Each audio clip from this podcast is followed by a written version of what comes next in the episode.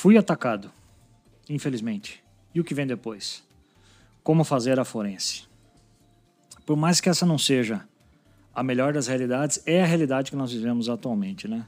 Uma onda de ataques cibernéticos vem assolando muitas e muitas empresas e até um, um, um fato muito interessante que a SH ah, mostrou em 2021 que teve um crescimento de aproximadamente 54% ah, em incidências de ransomware em relação ao ano de 2020. Então, ou seja, isso está virando um, um, grande negócio, né? E muitas vezes acontece por fatores que fogem é, do que as nossas mãos conseguem fazer, foge do nosso controle, né? Bom, a empresa foi acometida. E agora? Esse é o tema do Safe Talks de hoje. Roda a vinheta. Safe Talks, o podcast feito por e para quem respira segurança da informação. Olá, eu sou André Pastre, especialista em segurança da informação, comediante nas horas vagas e, claro, o host desse podcast que vos fala. Para tratar esse tema, eu trouxe aqui Alexandre Siviero, um grande amigo, um grande parceiro aí do universo de segurança da informação, que hoje ele é um dos especialistas em segurança uh, da informação da ISH, o cara que manja alguma coisinha, pouquinha coisa, né? De forense também, e vai falar conosco sobre esse tema. Ale, depois do ataque, houve a remediação. Como que a gente pode fazer essa forense? Então, cara, é, tem dois tipos de forense que a gente vai endereçar depois que já teve remediação, depois que começou já a voltar ao ambiente. Uma delas é o que a gente chama de post-mortem, que é realmente para entender o que aconteceu. Então, tá bom, em alguns casos é o que aconteceu é óbvio. Bateu um ransomware é óbvio, bateu um ransomware. Criptografou e acabou. É, tem um, o seu wallpaper te diz isso, não, não precisa de forense para isso. Mas você quer saber exatamente ah, por onde o cara entrou, o que, que ele fez, é, como fez. E tem outro ponto também. É, você está voltando o ambiente. Beleza. Normalmente você volta backup, esse tipo de coisa, uhum. volta snapshot máquina. Mas como a gente não sabe ainda como e quando esse carinha entrou, quem te garante que o snapshot não está comprometido? E isso acontece às vezes também. Você volta o backup todo feliz e sei lá, é, voltou o backup, daí você voltou o acesso do Estamos cara operacionais, é. só que não. Exato. Não, vocês estão operacionais, só que o cara também, no o seu cara ambiente. Também. Aí, Perfeito. E até uma pergunta que eu já começo colocando é o seguinte. A, a empresa foi atacada, né? Então, assim, ela está despedaçada. Dois lados precisam seguir. O primeiro, ela precisa juntar os cacos né? Ou seja, ela precisa tentar se recuperar para voltar a atuar, para voltar a ficar de fato operacional, seja com backup, limpo ou sujo de, de alguma forma. Uhum. E dentro dessa mesma pergunta eu te faço, quanto tempo leva para a gente fazer uma forense em média? Óbvio que cada caso é um caso, mas quanto tempo em média, enquanto a empresa se repara e, e se posiciona no mercado, quanto tempo em média você precisa para executar uma forense e entender origem e destino do negócio? Então, é, é bom que você já começou falando que depende, porque, cara, forense é que nem se perguntar coisa para advogado, a resposta sempre é depende. Depende. Mas é o seguinte, eu gosto de colocar pelo menos um dia. É, a gente depende de outras coisas também. É, quanto mais riqueza de informação e variedade de fonte de informação, melhor. Então, em alguns casos, se tem o pessoal, às vezes da ISH, às vezes da própria empresa, que lida com a parte lá de antivírus, log, uhum. firewall, esse tipo de coisa, às vezes eles me entregam uma receita de bolo já quase pronta. Aí a, a forense é mais rápida e eu já vou ter um ponto de partida. Agora, se eu não tenho ponto de partida algum, aí demora mais. Aí pode levar dias, pode levar semanas.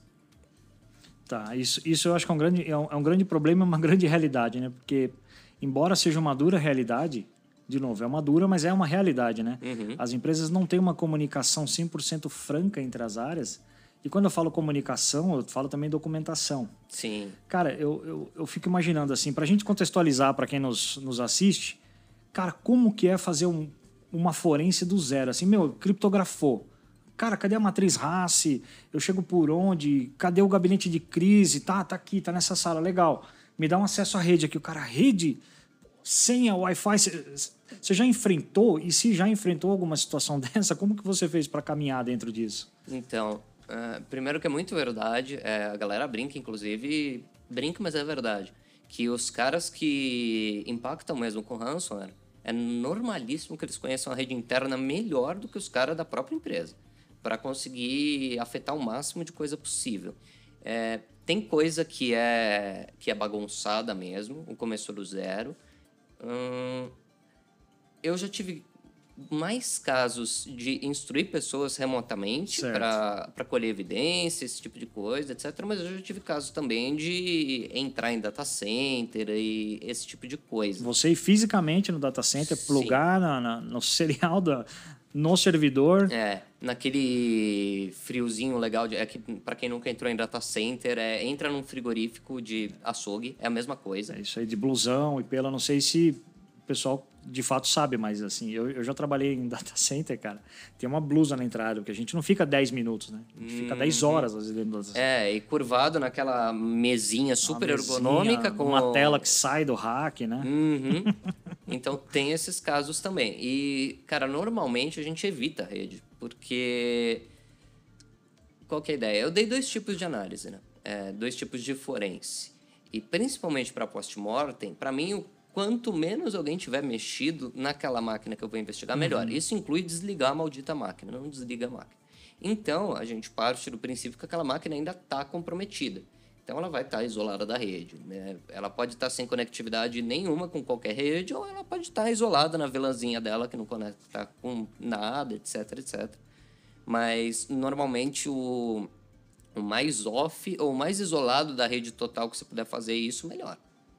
É que geralmente o pessoal também. Já, já vi casos, né? Já acompanhei casos de, de, de forense ah, e pós-mortem que o, cara arrancou o cabo, desligou a máquina, colocou a máquina numa sala. Eu falei, gente, não é Covid. É, é, é. é. answer, né? não, não vai passar para a pessoa, tenha calma. E às vezes eu, eu já vi casos que a pessoa não sabe isolar a máquina na rede, cara. E, não, e não é empresa pequena, às vezes, assim, o cara. Eu- Assim, eu- até me pergunto se não é pelo estresse da situação que a pessoa está no momento, né? Eu conheci pessoas que sofreram ransomware. Cara, os caras tiveram burnout, burnout nível 2. Meu, o cara, como os mais antigos vão lembrar, o cara colou platinado, assim, meu. O cara o cara, o cara despiroca, porque chega num ponto que ele, ele não sabe o que fazer, ele não sabe para onde ir, né, cara? Ah, e, e, e, assim, como não existe uma documentação muitas vezes clara, qual que é o teu maior desafio quando você acessa uma máquina ou, ou vai atuar numa forense ah, e não tem uma matriz assim para você saber a origem disso? Hum, eu acabo até para mitigar um pouco isso e também para não me perder entrando muito nos buracos sem fundo. É... Buraco sem fundo é um negócio que eu aprendi no, no breve tempo que eu fui brincar com aquelas maquininhas de invasão. Eu sou um- uma desgraça em invasão, mas eu brinquei. Hack the Box, uma época. E buraco sem fundo é você começa a investigar um negócio que no fim das contas não tem nada a ver com o rolê que você quer. Mas você fica lá escovando o beat, virando meia hora, etc. Então eu tento ter sempre a mesma rotininha, é, independente do quanto eu sei da forense de antemão, para olhar. Primeira coisa que eu vou botar para fazer, porque demora também, é montar timeline. Boa. Então, cara, memória tem muita coisa e eu consigo montar uma timeline muito legal só a partir da memória. Tipo, eu é, entrando um pouquinho mais na parte técnica, é, disco NTFS, ele tem lá aquela tabelinha mestra dele que vai falar os arquivos, data de criação. Existe uma cópia disso em memória. Legal. Então, e isso é muito legal, inclusive para ransomware, porque normalmente uma das coisas que o ransomware faz é mandar essa tabela para o espaço. Então, uma das coisas que eu vou pegar logo no começo é extrair, por exemplo, esse tipo de informação e algumas outras também, para depois conseguir ir consultando e, sei lá, estou suspeitando de um, de um processo tal ou de um executável tal. Quando isso caiu no disco? Quando isso rodou a primeira vez? É, quem rodou? Onde está? esse tipo de coisa me ajuda também a evitar Sim, eu parar certeza. de cavocar uns negócios que Sabe-se lá Deus de onde que surgiu, de onde veio, para onde vai, né? É, porque é Esse é realidade, risco. cara. E isso é engraçado também. Tem, tem um episódio dos Simpsons que o Sr. Burns vai no médico. E daí o- os caras viram pra ele e falam: Ah, não, o senhor está muito saudável. Ah, eu não tenho doença dele. Não, o senhor tem muitas doenças, inclusive algumas que acabaram de ser descobertas. No senhor. E, No senhor. É, então, assim, é muito comum, cara. É verdade, tá? É, é- é- é verdade. É muito comum que eu vou olhar uma máquina não tem só o ransomware ali. Vai ter um monte de tralha. Ativador de Office, é emulador de Super Eu não sei a dificuldade do ser humano de baixar um emulador de Super Nintendo, que é um emulador de Super Nintendo. Não, não é difícil, mas. Então tem um monte Certas de. tarefas são um cubo mágico, né, cara? É, e daí para você separar esse tipo de coisa também é, é complicado. E você conseguir dizer ou não, tipo, tá bom, tem um Edward aqui, ele tem a ver com ransomware ou ele só tá aqui enchendo o saco porque, enfim. Porque, porque tá aí, né? Ah. E até é muito legal essa questão de Edward, de, de emulador, porque o, o Global Risk Dialogue, Dialogue, é treta para falar o nome, Global Risk Dialogue, ele, ele fez um estudo, cara, ele avaliou que, em média, 57% dos ataques de ransomware que vem acontecendo aí no último, nesses últimos tempos, ah, vem acontecendo por interface humana, ou seja, causados por humano. Você acha que faz sentido, cara, isso? Cara, faz. Faz, faz, faz. É... Por N motivos. O primeiro, e é um movimento que a gente tem começado a ver mais, é... o mínimo esforço sempre é, é maravilhoso. Eu sou grande defensor do mínimo esforço e os caras de ransomware também. Então tem um tempo que o, o pessoal de ransomware começou a. Por que, que eu vou gastar recurso e tempo para eu invadir? Eu vou num, num mercado de dark web e eu compro credencial comprometido. Perfeito. Então, e tem alguns casos que são. Não é ransomware, mas o Lapsus lá, os adolescentes do, do Reino Unido Isso. tocando o, o terror em todo mundo. É, eles conseguiram muito dado de empresa para invasão, sabe como? É, Twitter, Facebook, essas coisas, é, elas têm um canal, eu acho que até o Mr. Robot mostra isso em alguma temporada. É, elas têm um, um roteiro emergencial para fornecer informações de usuários em casos de risco de vida, principalmente risco de suicídio. Os caras se passavam É, por Facebook gente da polícia para conseguir dados pessoais de pessoas que eram alvos deles e depois empregava aquele dado para invasão. Excelente. É. Duplo fator de autenticação, teve uma. Eu não vou me lembrar o grupo agora. Ah, eu não vou lembrar, mas o jeito que os caras subverteram duplo fator de autenticação é ótimo. É, e eu falo para todo mundo: tem dois tipos de duplo fator. Né? Tem um númerozinho lá, que você pode colocar, é, e tem a notificação push. Então o número que fica lá no token, né? Rotativo e o Isso. push. Boa. O push, eu sempre falo pra galera, mano, não põe push. Por quê? Eu já, já vi caso lá fora, não que eu atuei, mas, tipo, vi o relatório do pessoal, de FIR report, esses negócios. É, eles conseguiram acesso simplesmente porque eles ficaram pentelhando a vida do cara, mandando, tentando entrar na Mandando conta dele push, sem push, parar push e push, push. Não, uma hora o cara vai, para essa desgraça. E, e- e- Às vezes alguém pega o celular dele e clica, né? Ah, É algo, ou esposa, fala, meu, esse negócio aqui, deixa eu ver o que que é. Ah, qual que é teu usuário e senha aqui? Aí tu, tu, tu vai lá e coloca, ah, pronto, parou de piscar aqui. sim. É, isso acontece. Isso me leva a pensar, cara, que talvez, talvez, né, e só talvez, é, pudesse reduzir muito tendo treinamentos, né, cara, de cibersegurança específico. Não só treinamento de phishing, mas treinamento propriamente de cibersegurança para os funcionários. Isso é um negócio que não tem muito, né, cara? Você tem visto hoje no Brasil. Eu vejo fora do Brasil uma consciência muito madura, ah, até da questão emergencial rolando por conta disso. Mas de fato no Brasil não tem. Você viu algum início disso vindo para o Brasil, cara?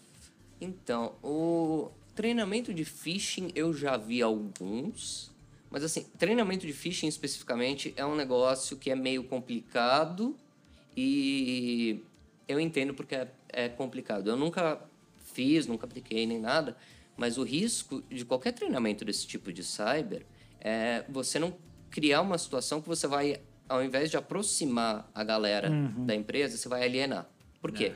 Tem uns caras que fazem treinamento de phishing que eles não têm mãe, cara. Na moral. é uns treinamentos de. Juro por Deus, treinamento de phishing que. Ó, se você. Fa, você, você. Se você faz treinamento de phishing usando e-mail, falando de demissão, falando de bônus de Natal, falando de promo. Não. Não. Você acabou de ganhar aquela comissão inesperada. Não, e os Clique cara- aqui. e Pô, bicho, o cara vai fazem, clicar. velho. E O cara daí- vai clicar. É, Ele vai clicar e assim, é um é um negócio de opinião minha, tá? É, o treinamento de phishing não é não é também aquele bagulho vexatório, ridículo, de tipo, ah, vou ter que ficar assistindo aqueles vídeos de 95. não, é pra você não só evitar cair no phishing, como você saber o que fazer se você cair no phishing. Se você fica. Você torna a vida do humano um inferno porque ele caiu no seu negócio de phishing. Primeiro você vai causar o problema contrário. Eu, eu juro que eu já vi É. casos de pessoas que simplesmente apagaram coisas legítimas do trabalho por medo do bendito Sim. treinamento de phishing. E em outros casos também que o cara às vezes não quer contar. Porque você não passou para ele a importância de. E nem a importância é. Tá bom, A- eu a caí. o que que eu consciência disso, de fato, Depois né? que eu caí. É. Porque se ele cair no mundo real, ele não vai assistir um treinamento lixo de 95. Ele vai ter que acionar uma série de coisas. Exato. Exato. É, é, isso aqui eu me lembro que há 20 anos atrás as empresas mandavam embora por quem. O critério, alguns dos critérios, era quem não participava de ginástica laboral. Nossa. Hoje a gente pode elencar que o cara que não faz o treinamento de phishing, o treinamento de cyber, pode ser, porque de fato ele expõe, né? Ah, a gente está fora da empresa, mas nós dois trabalhamos na mesma empresa, que é de cyber. A nossa vida, quer queira, quer não, fica semi-exposta. Então cabe a gente tomar eh, algumas, algumas rédeas de algumas situações, né? Uhum. Agora, cara, trazendo assim para o caso de esses casos que aconteceram nos últimos anos aqui no Brasil, você acha que faltou a eu queria uma visão tua em relação a isso. Se faltou uma, uma divulgação melhor do caso, ah, se faltou eles explicarem melhor o vetor de entrada, o que, que foi, por quê? Teve um caso muito famoso, que não citaremos o nome, Uhum. que, cara, foi de uma empresa que um cara achou um pendrive e o cara hackeou uma senha do Kerberos do cara e aí pá, o cara, meu, ganhou privilégio muito rápido, em três semanas o cara é, criptografou a empresa inteira. Você acha que faltou uma melhor divulgação, uma melhor explicação do que aconteceu? Qual que é a tua visão em relação a isso? Então, é, eu acho que às vezes falta, porque uma coisa que a gente tem que levar em conta, é, e as pessoas já, já me apontaram que elas adoram quando eu ref- me refiro a pessoas que não são de segurança de TI como pessoas normais, mas desculpa Boa. se é verdade, ninguém dessa área é normal. Faz todo sentido. Exato. Mas, assim, tem muita coisa que pra gente que é da área acaba sendo compartilhada. Porque a gente conversa com o pessoal e, assim, os contatinhos vão tão longe que eu já tive caso de evento de segurança no Brasil que quem me avisou foi gente fora. Cara, Então, assim, isso pra gente rola, mas pra galera que não é da área, que vai consumir o quê? Jornal, é, comunicado aos clientes, aqueles e-mails e etc, etc, vem pouca coisa. Claro, né? A parte de. Faz sentido eu compartilhar com a velhinha de Taubaté, o saudoso mo- veríssimo, que não, porque foi um pass the hash. Não, cara. Não Mas algumas coisas também a gente acaba. é, não precisa pecar pelo excesso, mas às vezes peca-se pela falta. Então. Será que esses caras não querem se expor? Tipo, ah, não quero expor a minha fraqueza. Só que às vezes a fraqueza dele é a fraqueza de mais 10 empresas do mesmo segmento. E não só isso, né? É, não é de hoje que o pessoal sabe que segurança por obscuridade não é segurança. Faz todo sentido. Então. É um absurdo, mas faz todo sentido. Faz, faz. E assim. ah, eu entendo também que tem um timing para isso. Eu Uhum. não vou entrar na seara do pessoal de outras áreas, comunicação, jurídica, Sim, etc. marketing. Mas, é, mas do mesmo do ponto da gente que está investigando o negócio, é, eu pessoalmente sou meio avesso a começar a compartilhar coisas logo no começo, porque eu não quero enviesar a minha investigação. Então, eu. E uma coisa que eu acho muito importante para todo mundo, que é um negócio que eu me forço a fazer o tempo todo, é se você não sabe, você fala que você não sabe.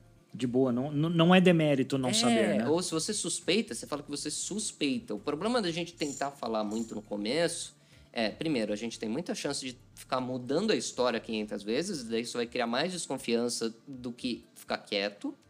E segundo, a gente corre o risco, e isso é pior do ponto de vista de segurança e de garantir que o ambiente está íntegro e etc. para recuperar, a gente corre o risco de enviesar a análise Uhum. porque o discurso começa a ecoar tanto num negócio que alguém soltou um telefone sem fio que podia ser, que, É que alguém achou que fulano, ciclano fez, né? Exatamente. É, isso, isso daí é bastante. Eu acho extremamente delicado, ainda mais se falando em Brasil, né, cara? O Brasil ele tem um, um- um sério problema. A gente. O brasileiro, como todo, eu e você que somos descendentes de italiano, né? Mas já no Brasil, desde o vô, é, então me considero 100% brasileiro. Uh, o brasileiro ele tem um, um, um, defeito, cara. O cara descobriu uma informação, ele pega aquela informação e ele oculta, cara, assim, não, não, não, não, não deixa a câmera saber, não, não, não, não, não. Cara, quando na verdade ele deveria pegar aquela informação e abrir para o mundo, né, cara? Sim. Você acha que isso é o quê, cara? É uma insegurança que leva o cara a, a, a ter essa, esse apego emocional com a informação? O que você acha, cara, que é a, a raiz desse mal? Putz, é, o pior que eu já vi isso em vários em vários locais diferentes de segurança, não só com incidente. É, eu conheço gente que tem umas paranoia, umas maluquice com, com conteúdo de curso, esse tipo de uhum. coisa que não é nem medo de pirataria mais. É, é parece que você está entrando para a guilda dos alquimistas do, do século XVI. Vamos tipo, aprender a fazer ouro usando pro pasta de dente. É, aqui. não ensina para o cara a rodar sede com barra. Oh, mano, mas Uh, eu acho que, primeiro, tem esse problema de, ah, vamos proteger com obscuridade. Uhum. Segundo, eu acho que tem muita questão de ego. Então, a galera fica com aquela de, ah, não, mas eu vou expor e o pessoal vai me zoar e etc. Cara, na verdade, é... Tá todo mundo na mesma. Tá todo mundo na mesma. É verdade, cara. Eu sou professor universitário, né? Uhum. Uh, eu dou aula em pós-graduação e graduação também. E às vezes eu faço alguma pergunta dentro de sala, eu falo assim, falo, meu, ah, sei lá, tal protocolo, você sabe como é que funciona? Aham, sim. Ó, legal. Fulano, fulaninho, vem aqui, titio, mostra aqui na lousa da verdade aqui, escreve aqui. Não, não, não. Não, não, você tá com vergonha? Então tá bom, fala daí da mesa. É, ah, não, não, é... Na verdade eu não sei não, tudo bem, não sabe? O, o seu... Bom, já que você não sabe, vou perguntar pro coleguinha do lado, né? Fulanito, e você? Pô, também não sei. Ah, fulana... Tá... Pô, mas ninguém sabia, por que vocês falaram que sabia? o cara tem a vergonha de, de assumir que ele não sabe, né? E, e não é vergonha. Eu vejo também que a gente tem ah, esse reforço na não divulgação da informação e o medo em dizer que eu de fato não sei. Uhum. E, é. assim, eu acho que em alguns casos, daí isso é, assim, é, eu, não, eu não vou dar o exemplo da uhum. data, não sei o quê, porque eu estou tentando evitar falar palavrões, mas assim, com a minha experiência é, é completamente. Estrofobélica, olha. É, é não, não, não, tem, não tem tendência de nada, mas assim, experiências é, pessoais minhas uhum. ensinando coisas para outras pessoas. Tem muitas vezes que o pessoal não tem noção que eles não sabem. É, exemplo meu mesmo, falando nem falando de forense, falando de malware mesmo. Uhum. É, no começo, quando eu tentava trocar figurinha com a galera, passar um pouco de coisa que eu sabia para eles, pegar coisa que eles sabiam para mim, é, depois eu fui descobrir que era uma catástrofe. Porque assim, eu virava pra galera e falava, ô, você sabe o que é um processo do Windows? Todo mundo, sei, sei o que é um processo Tranquilo. do Windows. Daí, beleza. Eu assumia que primeiro, o cara sabia mesmo, e segundo, ele estava no mesmo nível que eu estava, a gente tava falando... De igual para igual é. ali, no mínimo, né? Daí eu pegava, ah, você sabe o que é um processo? Beleza, beleza. Tá bom, vamos começar a ver estrutura de memória de userland, estrutura de memória de kernel. Tipo, e daí o cara ficava assim... É, é, e daí, o, a melhor coisa foi quando eu perguntei para uma pessoa e eu falei, mano, mas assim, você sabe como um executável vira um processo? O cara, não, mano, na moral, não sei. Beleza. A mesma, eu peguei o mesmo tempo para mesma explicação, que antes eu gastava uma hora para os dois, vai? Uhum. Antes era tipo 50 minutos mostrando estrutura, com offset, uhum. com nome, com tipo de data e etc, etc. E no uhum. finalzinho explicando o que eu queria explicar. Esse daí foram 45 minutos no Paint, explicando que diabos é um processo, para que, que o processo serve, como é que as coisas vão parar lá e para que, é. que elas servem. E os últimos 15 explicando o que eu queria explicar. Muito melhor.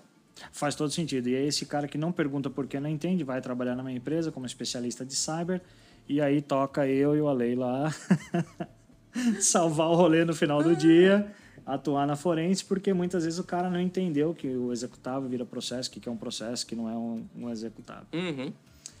Maravilha. Ale, uh, agradeço muito pelo papo de hoje, cara. Queria te agradecer assim imensamente, porque foi bastante esclarecedor para nós, né? Trazer um pouco à luz do tema da forense, né? Explicar, trazer algumas experiências aqui. E queria saber se você quer deixar algum recado aqui para os teus fãs, deixar as tuas redes sociais. Meus fãs é ótimo. Os fãs das camisas do Ale. Gente, vocês não sabem. Eu quase comprei um boné dourado para combinar. Eu falei assim, a gente tava na loteria aqui, o pessoal da produção aqui, ó.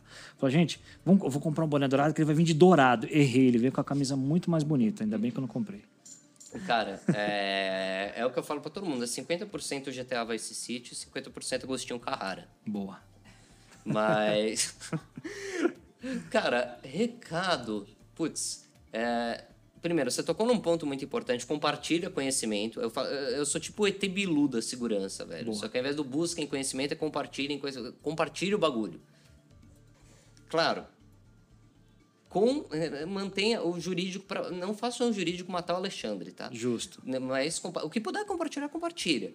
E, pronto, porque você aprende com. Se todo mundo compartilha, você aprende com o incidente do outro, você tranquiliza as pessoas com- durante o seu incidente também, e ao longo do tempo a, o pessoal como um todo acaba ficando mais protegido.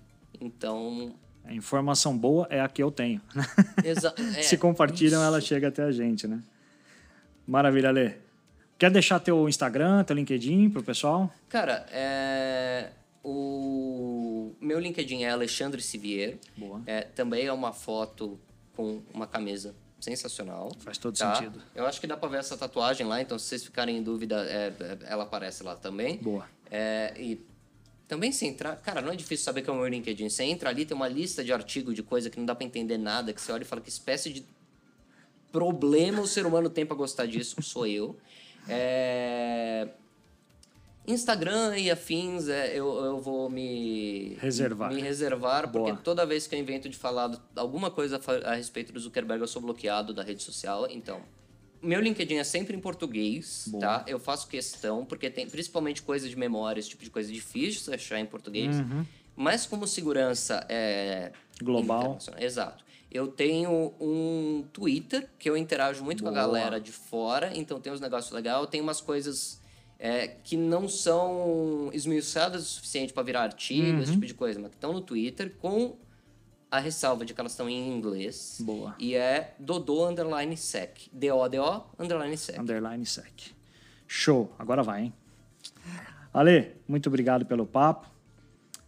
E assim nós encerramos mais um episódio do Safe Talks de hoje. Na próxima nós teremos mais um assunto quente desse mercado de cybersecurity e, claro, mais um convidado super especial. Acompanhe na ESH e nas mídias sociais para continuar por dentro das principais notícias de segurança da informação. Se você gostou desse episódio, deixe um comentário, não esqueça de seguir a gente nas nossas redes sociais e se você quiser questionar, trazer ideias sobre mais algum novo tema, traga para nós é safetalks21 arroba gmail.com. Repetindo, repita, safetalks21 arroba gmail.com. Até a próxima! Safe Talks, o podcast feito por e para quem respira segurança da informação.